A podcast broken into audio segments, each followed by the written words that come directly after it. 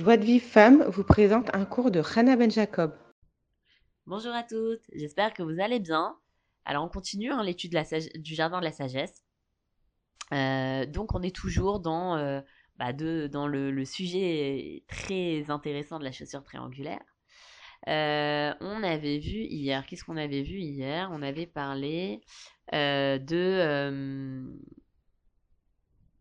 bah, de pas se comparer aux autres. Voilà ah oui, on avait dit qu'Abraham, il était seul. Voilà, c'était ça qu'on avait dit. On avait dit qu'Abraham, il était seul. Et donc, il même si le monde entier il était de l'autre côté du fleuve et lui, il était tout seul, il servait Hachem euh, selon son. Il se comparait à personne. On va continuer dans, ce, dans, ce, dans, ce, dans cette lancée-là.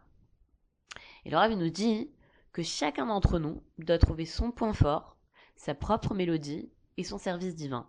Alors juste, je, développe un peu l'idée de la, propre mélodie.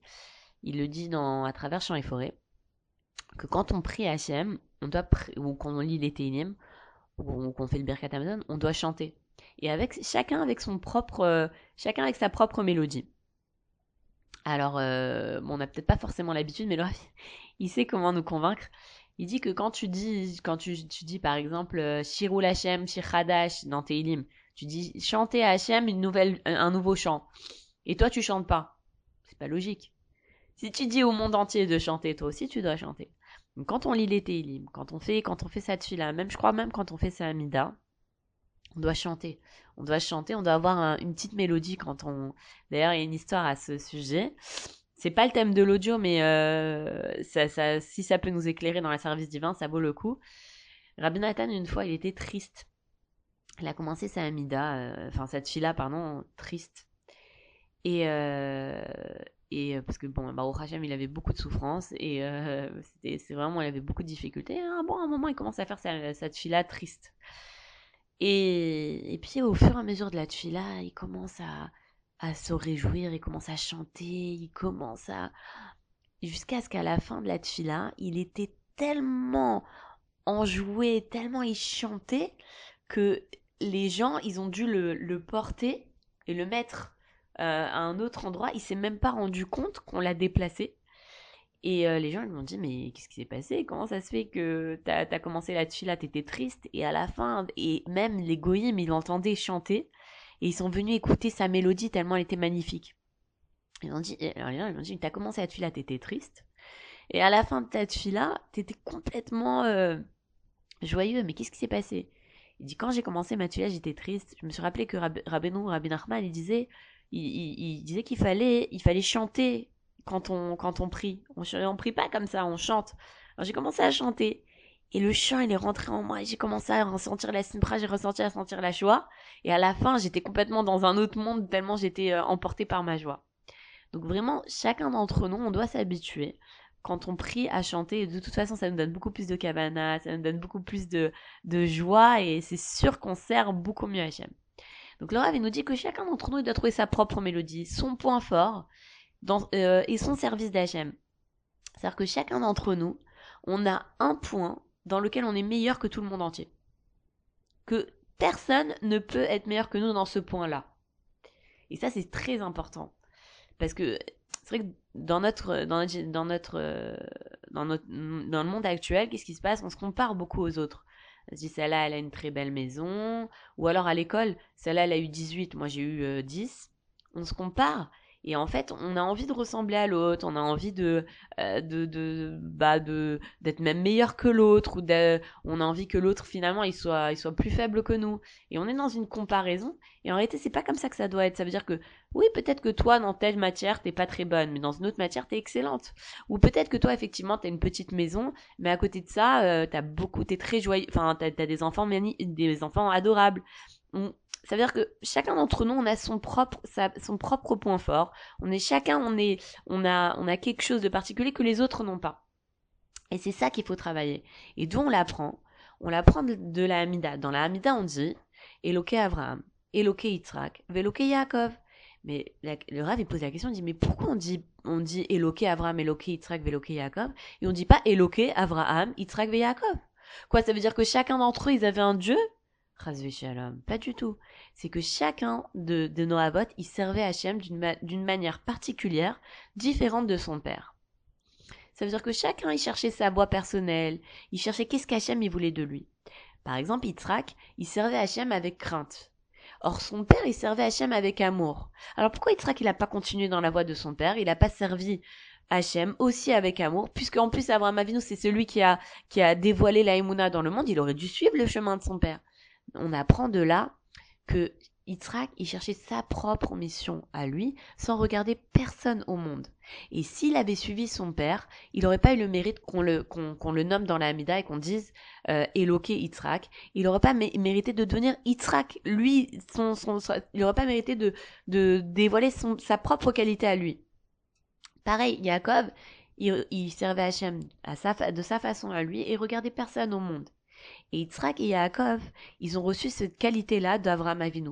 Parce qu'on a dit Avraham Avinu, et Avraham était seul. Avraham Avinu, il regardait personne au monde. Et donc nous, on doit apprendre de là que chacun d'entre nous, on a un service euh, divin personnel. Et on doit regarder personne au monde, même pas son père. Maintenant, c'est sûr que on doit recevoir euh, la, la, la, Torah et la Emouna de nos, de nos maîtres, c'est sûr et certain. D'ailleurs, on voit les commentateurs, tous, tous les commentateurs, dans le, dans, que ce soit dans la Gemara ou dans, la, ou dans, dans, dans le Chumash ou dans le, le Navi, toujours les commentateurs, ils, ils rapportent des, leurs, leurs prédécesseurs. Donc, par exemple, Rashi, il va, il va ramener euh, un autre Rav qui a parlé, ou le Rabbi Akiva, il va ramener d'autres personnes. Toujours, on ramène ils ramènent leurs prédécesseurs parce qu'on doit se lier à nos maîtres. Mais en ce qui concerne notre mission personnelle, on doit regarder personne, même pas son maître. C'est-à-dire quand tu vois que ton maître, par exemple, il est très bon dans un domaine, il est, voilà, il a beaucoup Shamaim ou euh, il, donne beaucoup de cours et tout ça, faut pas essayer de ressembler à son maître. Il faut chacun chercher sa propre voie. Il faut, il faut regarder les capacités qu'Hachem nous a données. Il faut regarder les penchants que Hachem nous a donnés. Peut-être que des fois, des fois, on est on a un peu de paresse on a un peu de euh, euh, je sais pas il y a telle chose que on n'est pas très attiré par telle chose mais on est attiré par autre chose. Il faut regarder comment Hachem il nous a créé avec quelle capacité quel penchant quel truc et se demander qu'est-ce qu'on quelle est ma, ma propre voix à moi. Et on doit à ce sujet s'entretenir avec Hachem chaque jour et se demander qu'est-ce qu'Hachem il attend de nous parce que euh, Rabbi Nachman, il promet que celui qui, je sais pas, oui, voilà, je crois que c'est Rabbi Nachman qui promet ça, que tout celui qui fera une heure de, tout celui ou tout celle, toute celle qui fera une heure d'idbodé doute chaque jour, minimum, elle, elle, accomplira son tikkun sur terre, elle saura quelle est sa mission sur terre. Parce qu'on sait, on a tous une mission sur terre. On a tous et toutes une mission qui est différente de, de, de l'autre. Maintenant, comment savoir quelle est notre mission? C'est difficile à savoir. Comment tu peux savoir? C'est pas facile. Mais si maintenant on fait doute tous les jours, et tous les jours on parle avec Hachem, tous les jours on fait Cheshban Nefesh, à la fin on arrivera à savoir quelle est notre mission sur Terre. Et, euh, et quand une personne, elle comprend qu'elle a une voie personnelle pour servir Hachem, alors elle va avoir, elle va acquérir une confiance absolue en elle-même, et elle arrêtera de s'accuser, elle se comparera pas aux autres, elle aura plus d'envie, plus de jalousie, parce que cette personne-là, se dit, quelle est la volonté d'Hachem à mon égard? Maintenant, attention, ça ne veut pas dire qu'on doit se couper de la communauté. On doit, on doit avoir, on doit appartenir à une communauté, mais on doit se renforcer dans notre travail au sein de notre communauté et rechercher quel est notre point fort. Comment comme on l'a dit à travers l'aide des doutes, mais aussi en prenant conseil auprès des rabbinim. Chacun a son rave, il faut chercher le rave qui te correspond. Et ou en parlant avec des amis, on peut arriver à savoir quel est notre, notre travail personnel. C'est vrai que des fois, notre entourage, il arrive mieux à voir quelles sont nos, nos, nos, capacités, quelles sont nos, euh, euh, sont, vers quoi on tend, euh, plus que nous-mêmes. Donc des fois, ça peut aider de parler avec son entourage. C'est important aussi d'avoir un rave. Parce que des fois, on est sûr d'être dans la bonne voie, on est sûr que ce qu'on fait, c'est Redson HM, et en fait, on s'aperçoit, le rave, nous dit non, non, il faut pas faire comme ça. Donc, faire, c'est important. Maintenant, on voit que la Torah, elle s'acquiert au sein d'un groupe comme, comme nos ancêtres, ils ont tous étudié à la yeshiva. Même Abraham, il a étudié à la yeshiva. Shem des Ever, ils ont étudié à la yeshiva. Tous, tous nos ancêtres, ils ont étudié à la yeshiva. Même dans le désert, ils ont étudié à la yeshiva. Dans en Égypte, ils ont étudié à la yeshiva. Et donc, il faut s'inclure dans une yeshiva, en tout cas pour un homme ou pour une femme dans une communauté, et, euh, et faire partie de ceux qui craignent Hachem. Mais il est interdit d'oublier que, que même à l'intérieur de ce groupe, chacun possède sa voix particulière. Et c'est ce qu'il dit David Ameller. David Ameler, il dit comme ça. Il dit Bimgilat Sefer Katuv Alai, la Elokai Chafatzti. La traduction, c'est dans le rouleau du livre se trouve ce qui m'est prescrit. Accomplir ta volonté, mon Dieu, tel est mon désir.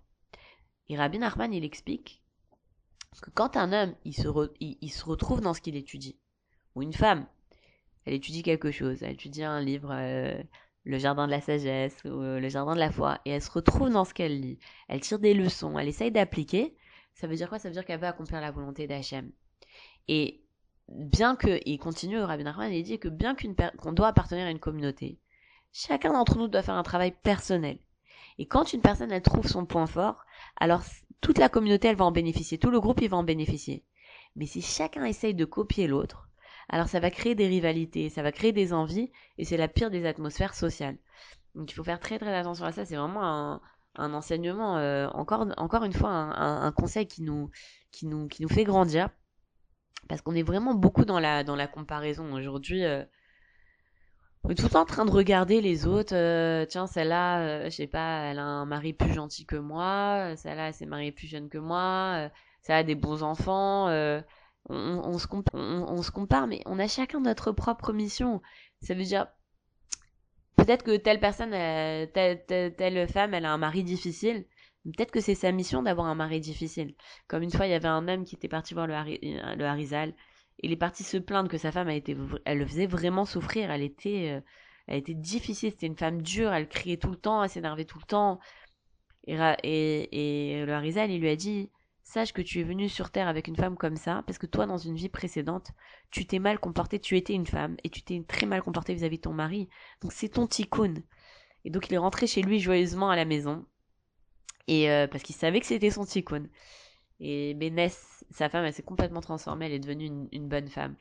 Pour nous dire que, bon, on a, on a tous, voilà, tout ce qui nous entoure, toutes nos difficultés, tous nos penchants, tous nos, toutes nos capacités, tout ça, c'est ce qui va déterminer, c'est ce qui va nous amener dans notre propre voie personnelle. Et quand on la découvre, Bezrat Hashem, on va, on va, comme dit le, le Rav, une confiance absolue en nous-mêmes et on arrêtera de s'accuser de se comparer aux autres. Pour recevoir les cours Joie de vie femme, envoyez un message WhatsApp au 00 972 58 704 06 88.